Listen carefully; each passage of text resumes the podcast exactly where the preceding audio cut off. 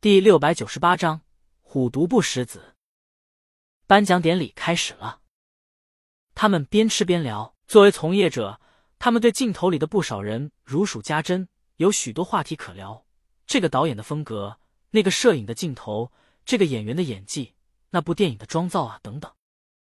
然后，嘉宾宣布评审团大奖颁给了天堂电影院，这是电影节仅次于金奖的奖项。这让摄影他们五味杂陈。这奖很不错了，华语电影人有几年不曾碰到这奖了，但跟众人奢望的金奖还差点。当然，这也差不多了。明天估计会有不少媒体报道的，他们剧组到时候也可以沾沾光。而且，当老导演用意大利发表获奖感言，说到动情处时还闪烁着泪光，并感谢江阳和李清明的时候，他们听懂这俩名字了。在座的几位一下子骄傲起来，他们的编剧得到了异国他乡一位正意气奋发的导演这样的感谢，本来就是个自豪的事情。老导演下去了，众人注意力也从颁奖仪式到了火锅上。忽然，电视上传来鲤鱼正拿着筷子抢肉的几个人停下来，相互看了一眼，然后齐齐扭头看。白静舍不得筷子上的肉。也顾不上烫，直接塞嘴里扭头看，然后他就被烫到嘴了，只能舌头快速搅拌着，哈着气，双眼依旧盯着电视。鲤鱼肯定看不到了。他们在看到镜头给了刚才的老导演，知道这奖花落此处时，终于确认了得到最佳配乐奖的是鲤鱼。卧槽，牛啊！白静忍着痛也要问一句：真的假的？不止他们。直播弹幕也全是卧槽，鲤鱼、MB 大魔王六百六十六之类的，把电视屏幕都占满了，以至于摄影不得不把弹幕关了。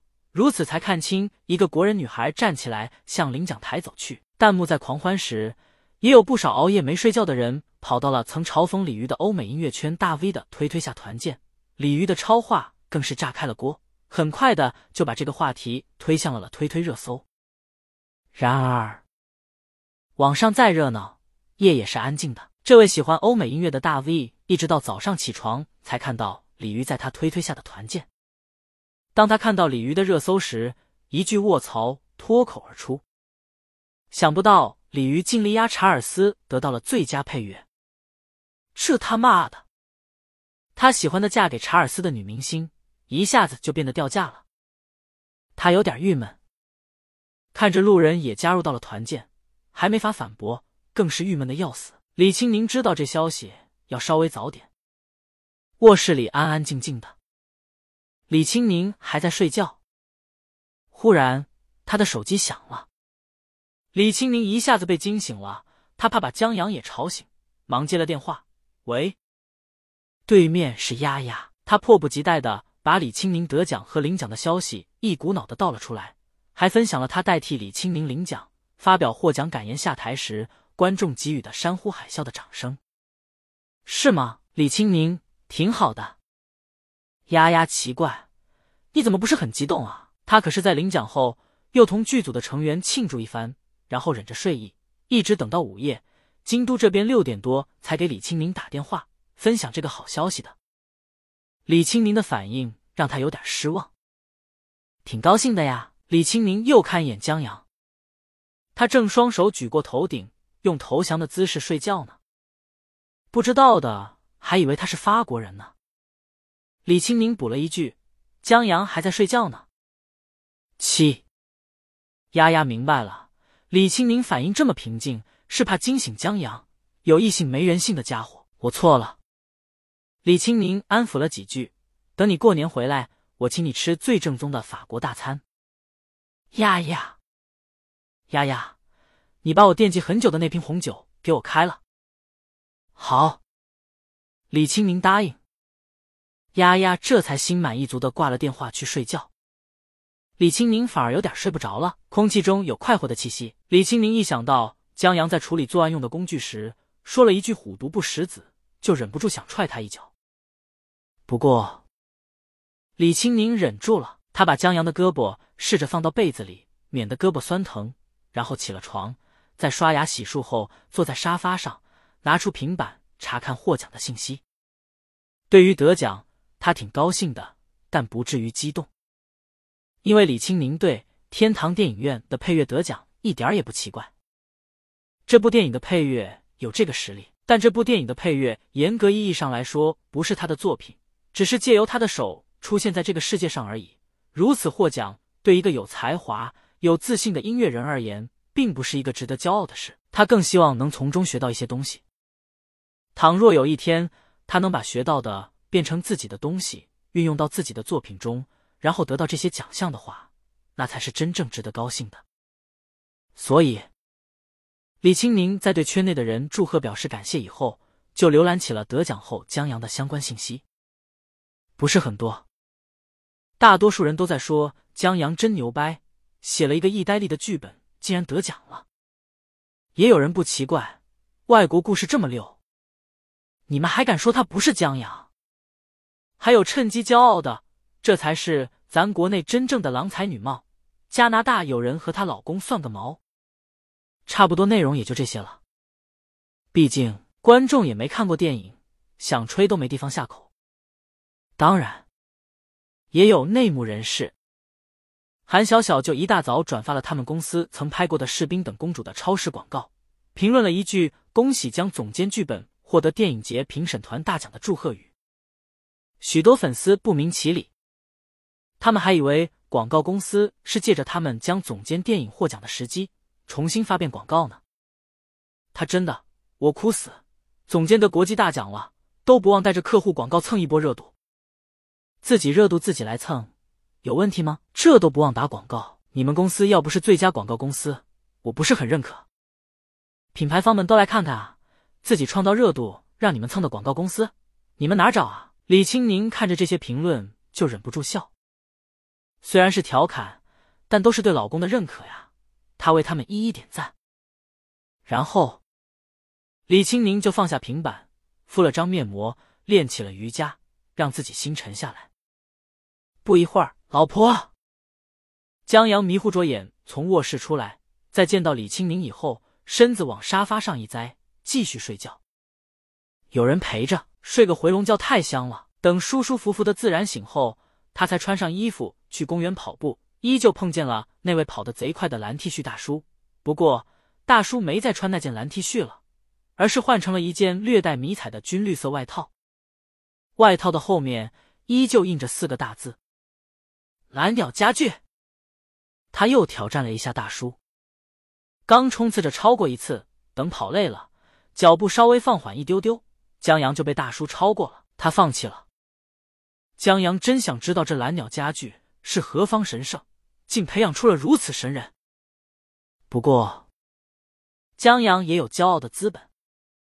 这不，王大爷正和牛阿姨做广场舞前的热身呢，见江阳跑过来，远远的向江阳招下手。江阳大声回应：“没事儿，马拉松不影响晨跑，我快恢复过来了。”王大爷听没听见？江阳不知道。他知道前面的蓝衣服大叔肯定听见了，跑步的配速。肉眼可见的慢下来，以至于江阳再次超过的时候，蓝衣服大叔就跟在他身后不追了。嘿，江阳想不到马拉松这名头还有这作用。实则蓝衣服大叔心想，这小子给盲人当志愿者，刚跑马拉松是做好事，现还在恢复期呢。他今儿早上要是把这小子拉爆，影响了恢复，那就太不是人了，所以放慢了脚步。江阳终于赢了一次，虽然靠的不是实力。他高兴的回到了家，李青宁已经把早饭做好了。在吃过以后，江阳跟着李青宁去了公司，继续写《窝头会馆》。用了一天，再加上回来后一晚上的时间，终于把这本子写好了。在江阳写本子的同时，午休也在忙。他同劳领导谈妥了合作细节，劳领导已经答应。将邀请京艺台词功底最好的老师为培训班上课，但老领导是个不见兔子不撒鹰的主，他非得在见到江阳的本子以后才正式签订合作协议。这也是江阳抓紧时间把窝头会馆写好，来不及让李青宁检查错别字，就交给午休，让午休检查和装订，方便他第二天去找老领导敲定合作的原因。当然，江阳全力以赴，老领导也没开空头支票。翌日，老领导一上班，顾不上去自己办公室，就先去找了欧阳老师。欧阳老师是家喻户晓的老艺术家了，他演过不少影视剧，担当过很多次男主角，演的市井百姓让人又爱又恨，演的忧国忧民的海瑞让人心疼，演的《三国演义》里的诸葛亮让人觉得就是孔明本人。他最为人所称道的就是台词。平时在京艺参演话剧，偶尔外出拍摄影视剧外，他就在团里任台词老师。老领导一见到欧阳老师，就把他们跟江鱼话剧团的合作说了。什么？欧阳老师惊讶，为他们培训学员。他觉得老领导吃错药了。午休，这多好的苗子啊！不止他们大院的孩子，还是他们精艺一手培养出来的。结果呢？就让江鱼剧团给拐走了。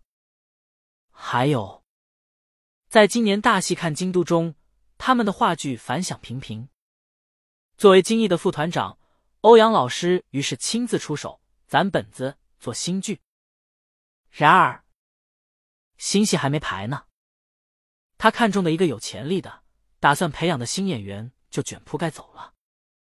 他一打听，结果是午休这孙子。把演员拐到他们话剧团了。欧阳老师试着去挽留，奈何现在演员都往影视圈走，江鱼话剧团比京艺机会多多了。他想去闯一闯。欧阳老师能说什么？他不能说什么，但心里这股气儿吧，一直不消散。现在老领导还想让他去给挖他们墙角的人培训学员，欧阳老子心里更窝火了。老领导劝了他几句。江阳答应给咱们写本子。欧阳老师，他的本子写的很好，但我传的这个本子也不差。老领导知道，但做话剧的谁会嫌自己手里本子多呢？欧阳老师见老领导都这么说了，也只能答应下来。只是心里的不快总是让人不畅快。他出去透了口气，再回办公室的时候，看见午休上二楼往老领导办公室去了。